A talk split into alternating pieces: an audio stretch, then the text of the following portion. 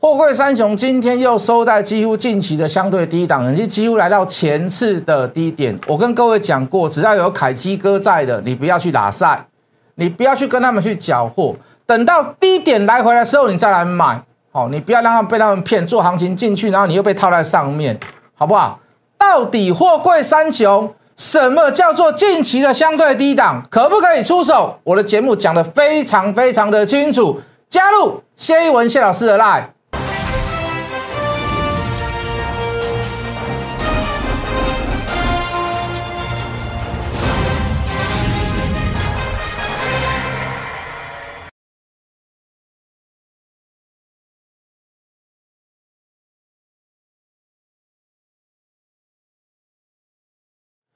全国的观众，全国的投资朋友们，大家好，欢迎准时收看《决战筹码》。你好，我是谢一文。好的，好，这个前天跟昨天截然不同，昨天跟今天又截然不同，为什么？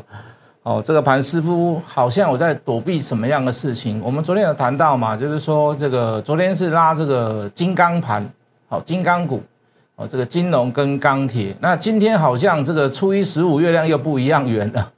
哦，今天去涨到化工股啊，当然里面有包含一些所谓的这个疫情呃这个疫苗的关系哈，或者是这个半导体化学品的关系，哦，那就是借由一些所谓的题材，资金是一直在找缺口做所谓的这个避险跟转移，哦，这个转来转去转来转去，它奇怪，它就是不会转到电子股身上，好，有的话也是个别表现，哦，转来转去转来转去，它就是不会集中在航运股上面，航运类股好像。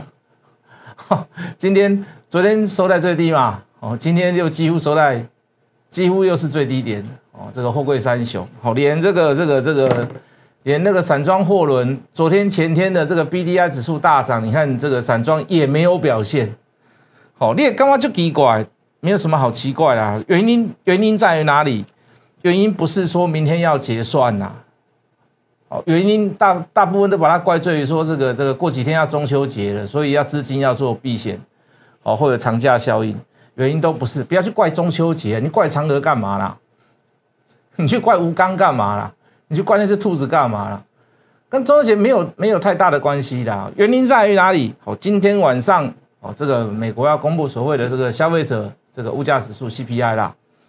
那为什么要公布这个会会觉得很严重？我们都跟各位讲解过、分析过了嘛。这个连续三个月超过四趴，连续两个月超过五趴，这这是一个你学过经济的任何一个人都会认为这是一个不寻常的现象。好，既然着火了，你就是要灭火。好，那你灭火，那就是情非得已。好，那势必对哦，这个这个一刀两面呐，没有一个绝对的。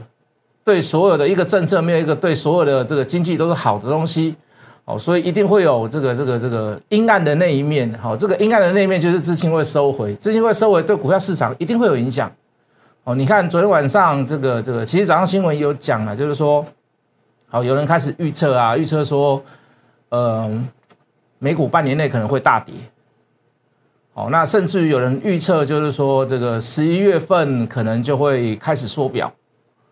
那也有人说到明年的七月可能正式会缩表结束。那无论如何，你可以看到征兆跟迹象，就是说，第一个，南韩开了第一枪，好，第二个，欧盟说也开始要所谓的这个这个这个购债规模要缩减，好，那再来澳洲也开始做跟进。当然，美国是一个很大很大的一个指标啦，好，那个美国才是对我们来讲是。哦，这个最大的这个这个这个所谓的进出口贸易国，包含中国大陆啦，不能说只有讲美国，中国大陆其实才是啦。好，那大部分全世界的投资资金，尤其在这个亚洲的新兴市场，大部分都是寄望着看着美国。好，如果美国做缩表，那势必未来这个钱稍微会回流到所谓的这个这个这个美国的这个成熟市场里面。那当然对亚洲的新兴市场一定会有，一定会有所所谓的这个伤害。所以各位，大家怕的是什么？大家不是怕月亮，大家也不是怕嫦娥，大家也不是怕吴刚，大家也不是看怕月圆。哦，这个这个只有狼人怕月圆，我们不怕月圆。大家怕的是什么？好，怕真的是公布出来 CPI 的这个数值太高，通货膨胀指数太高，你真的会造成所谓的缩表的时间跟缩表的规模加速进行，好不好？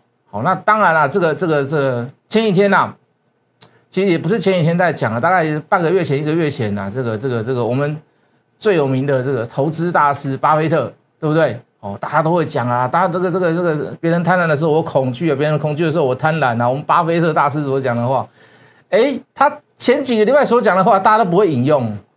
他他告诉我们什么？几个月内美股会大跌至少一成，一成至两成。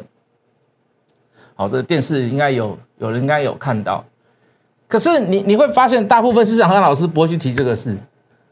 大部分的人都会引用他自己喜欢的哦。我们引用巴菲特老师，巴菲特股神，对不对？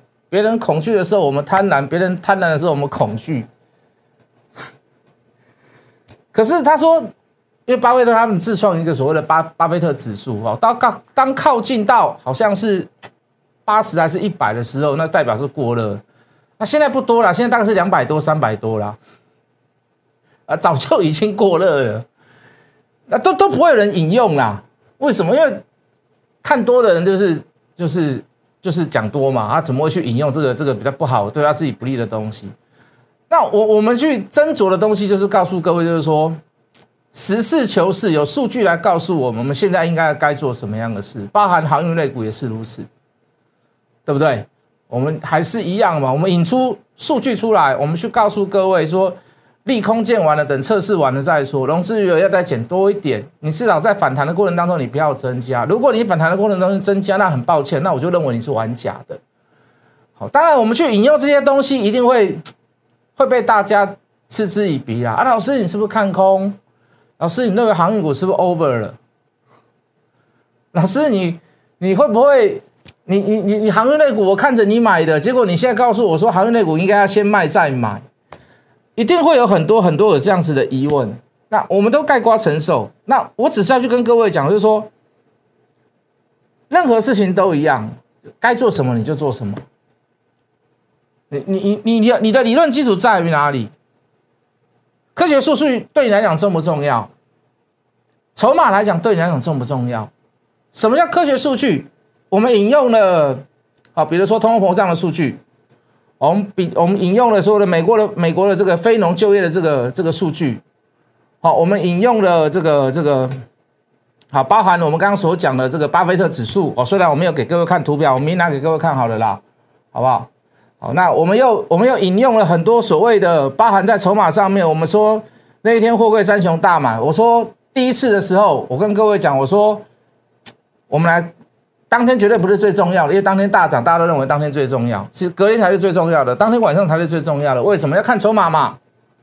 你没有看筹码，你没有看数据，你怎么可以下下决定说啊，今天涨就是 K 棒第一根红棒，对不对？哦，当然还是会有很多人鼓吹你啦。我早就告诉各位，这里要反弹的，好像股本来就啪啪啪就讲一堆，没有一些所谓的理论基础的东西。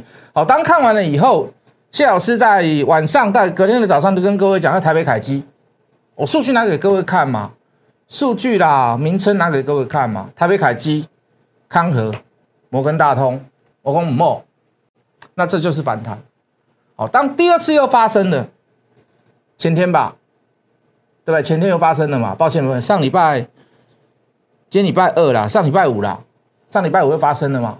好，这个又又又大涨上啊，会不会三点会大涨上啊？我当然，我当下我在上节目的时候，我还没有数据嘛，我就跟各位讲，我说我看盘中那个手法、那个敲法，应该也是台北凯基啊。如果是台北凯基，那你放心，那就是反弹。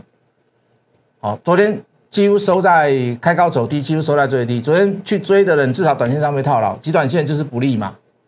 你看台北凯基，你就知道极短线不利嘛。那今天又是一个所谓的开平高走低，好，收在相对低档，那几乎是三档股票几乎是来到前次低点的，也就是说。在今天以前任何时刻，尤其在上个礼拜有两次有两次的这个拉升过程当中，虽然你不用卖在最高，也就是说你在那两次上个礼拜拉升的过程当中，你随便什么时候卖，你现在回补过来，你都有价差可以赚。这就是我所谓的先卖再买。当然你还是会骂我，当然你还是会数落我，你还是觉得我很烂。为什么？因为航运类股到走到此时的时候没有办法。没有办法是什么意思？我我我就是要告诉你，该做什么就做什么。这么多的利利多加持之下，它不涨就是不涨，人家不拉就是不拉。全世界人都知道它的好，全世界人都知道它的好，但是没有人愿意救它，政府也不愿意救它，主力也不愿意救它，大股东也不愿意救它，没有人愿意救它。好，来到低档的时候，来到低档的时候，却有人在短线上好像想，好像要所谓的出手相救，可是很抱歉，他没有办法得到我的认同。为什么？因为很多利空还没有爆发出来。我应该这么讲啦，应该要有利空的历练来去历练它的股价，反复的测试，这里到底是不是低档？不是我如此判断，不是我要如此之做，是法人圈也是这么判断，大股东也是这么判断。没有人会买在最低点，可是每一个人都想要买在最低点，那大家就要比的什么？就是要比的那个就是理论基础。什么理论基础？就筹码来看，当你的空方力道开始结束的时候，力竭的时候，你会发现再怎么样利空都打不下去。我们在等的就是这个嘛？我们在等的时候就是这个嘛？虽然你也曾经买过一百六，你买过一百八，你甚至买在两百块以上。我今天讲句很实在的话，如果下一次低点我抓到了，我们相对建立的成本是不是平均下都可以拉下，平均数就可以拉下来？我做我能做的，我一样负责。我一样告诉你，前一波的航运类股谢老师做的不是很好，我还是一样很老实的去告诉各位。可是各位，我该怎么做我就要怎么做，还当然我还是要去接受那些批评，一定的，这是一定的事情。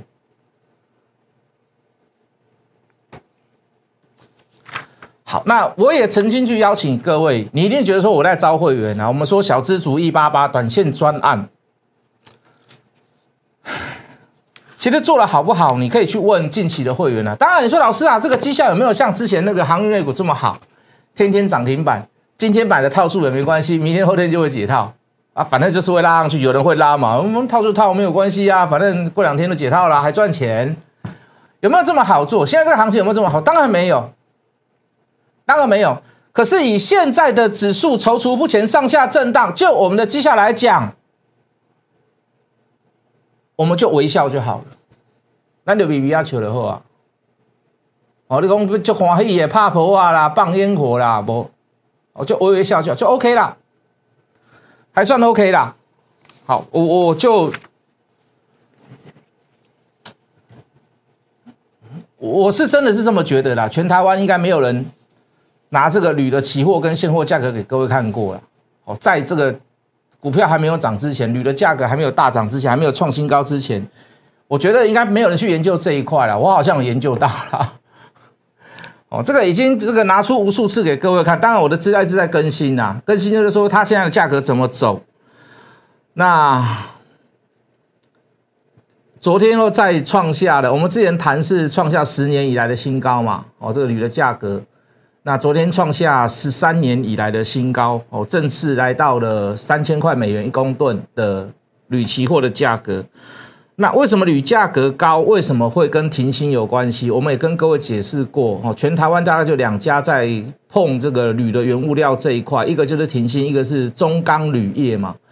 中钢铝业它没有上市嘛，那一定是买停薪嘛。啊，当时我们去买的时候。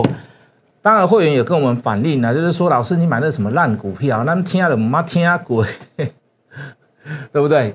会有人有，会有人有事没事去买停薪吗？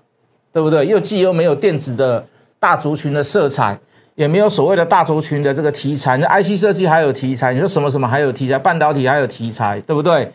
那你说业绩呢，也算差强人意，对不对？一块多上半年，股价二十几块，这种股票摸摸西。对不？啊，就做一个铝啊，铝有什么好？铝有什么好追踪的？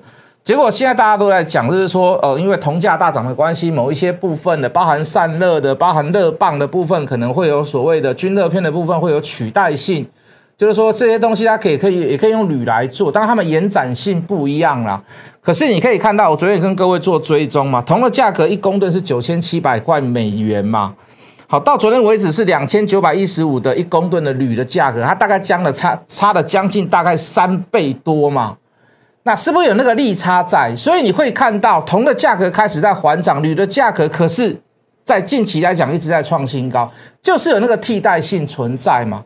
我们也跟各位讲过哦，新吉呃这个几内亚好，这个这个就是夺权的关系，然后它是铝矿土，全世界在中国里面出口到中国里面第二大的。那你说对这个所谓的政变，我没有办法去控制，可是对这个国家的。这个国家的所谓的哈，包含矿产、原物料，它势必会有所冲突嘛，就跟疫情一样嘛，对不对？会有一些供需不平衡的关系嘛，很多价格波动大变动，就是因为所谓的供需不平衡，需求还是这么大，可是供给变少了。当然，有些所谓的非客观因素，包含原油嘛，阿拉伯阿拉阿拉伯世界在打仗，中东在打仗，请问你原油后价格会不会上涨？好，一样的道理。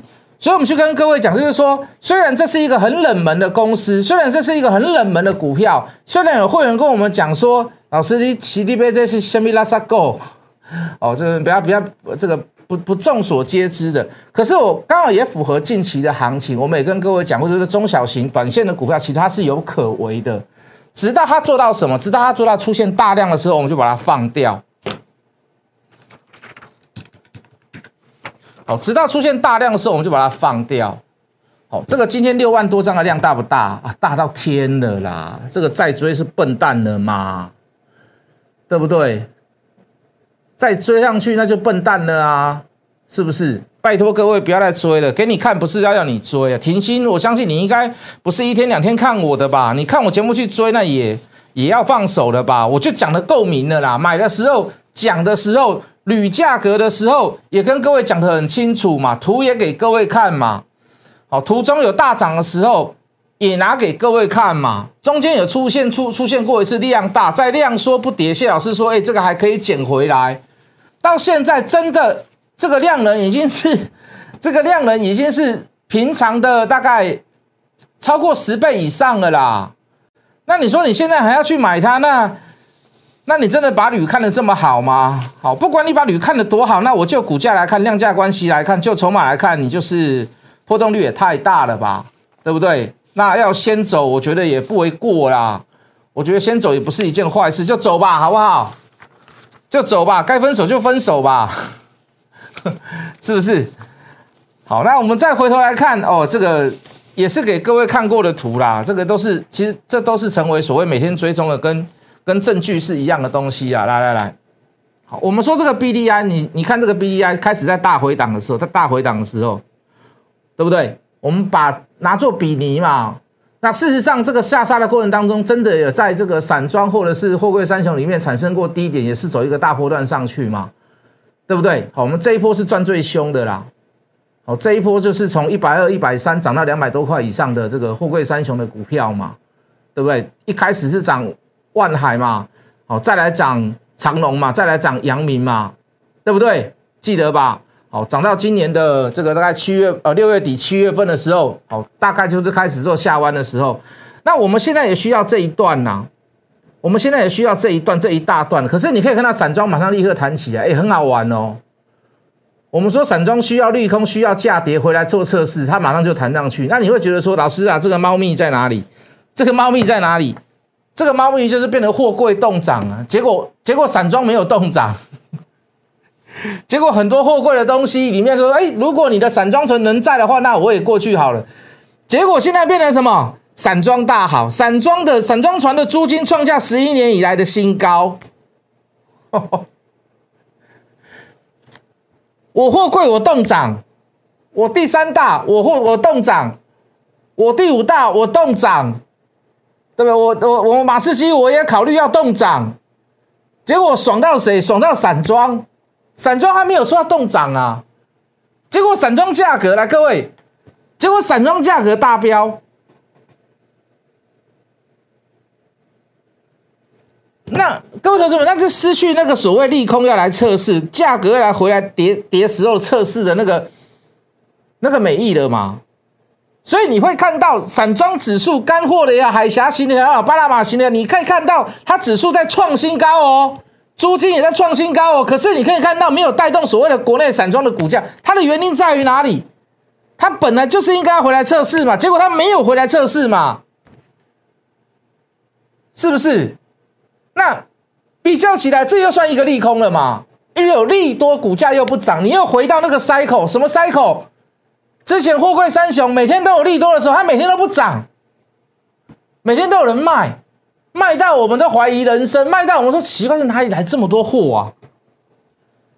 是不是？继续测试，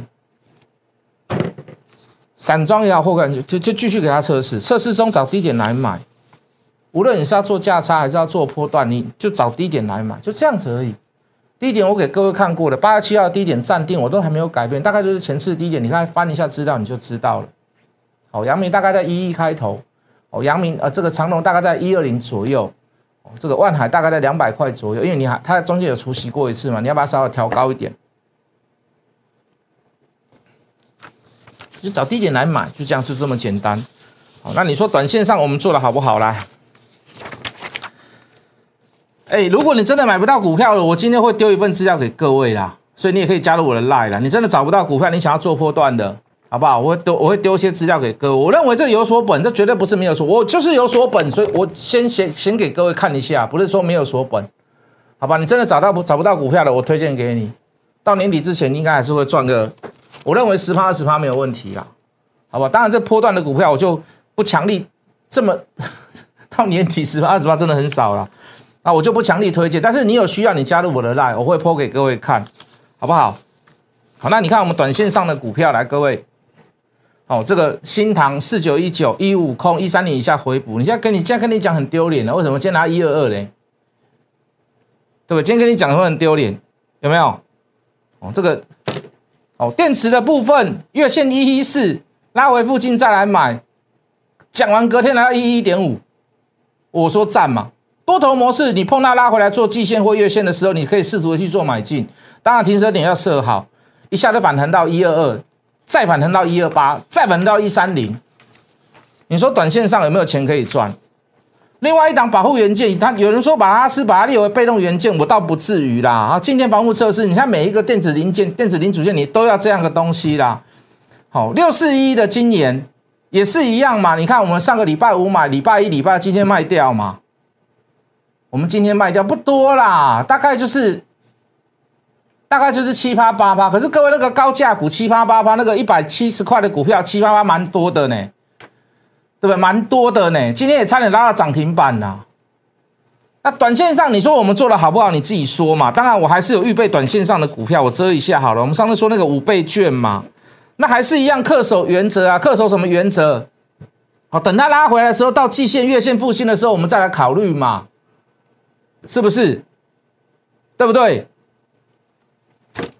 那低轨道的股票就是属于波段的股票，其实有几档在动了啦。你去看深茂有没有在动？你去看宏观有没有在动？那你说会不会轮到我们？说实在的，我也不希望它那么早动啦。早动不一定会有大波段呐。如果在未来要大动的过程当中，我能够买了很多次，我就如同能够像。航运股当时在低档的时候，六七十块、七八十块的长隆、阳明一样，我可以一波爆到底。为什么？因为我建立的成本低嘛。那我说的东西绝对是有所本，绝对不会是没有所本呐。好，未来低轨卫星的利多会不会连发？我们台厂的供应链很多啦，从大的到小的，到上市到未上市大概八十家啦。你要怎么选择出来那些最好的股票？对不对？我们上次选的六五六八的宏观好不好？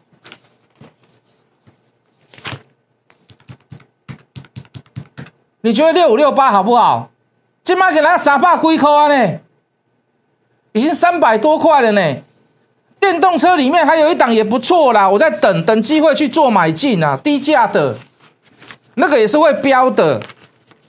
好，另外一档跟电动车有关系，我也认为也不错。刚讲的五倍券那一档也不错，所以各位波段的股票、短线上的股票都在加温，都在 stand by，只在早点买而已。哦，不希望说很任意的、任意的去做所谓的出手的动作。好，如果你有兴趣的投资朋友，来各位来照一下好了。小资主一八八短线上的专案，包含你今天你认为你想要一些波段的股票，我今天在 Light 上面也会抛给各位。好，是属于比较金融上面的金融股票的上面。为什么要买？会跟你讲解释的清清楚楚，好不好？有这方面的需求，麻烦你都加入谢一文谢老师的 line 如果想要直接找我，短线上的专案就是给你用小资族的方式。什么叫小资族一八八？打电话进来问，或者是在赖上面留言。我们明天见。立即拨打我们的专线零八零零六六八零八五零八零零六六八零八五摩尔证券投顾谢义文分析师。本公司经主管机关核准之营业执照字号一零九金管投顾新字第零三零号。新贵股票登录条件较上市贵股票宽松，且无每日涨跌幅限制。投资人应审慎评估是否适合投资。本公司与所推介分析之个别有价证券无不当之财务利益关系。本节目资料仅供参考，投资人应独立判断、审慎评估并自负投资风险。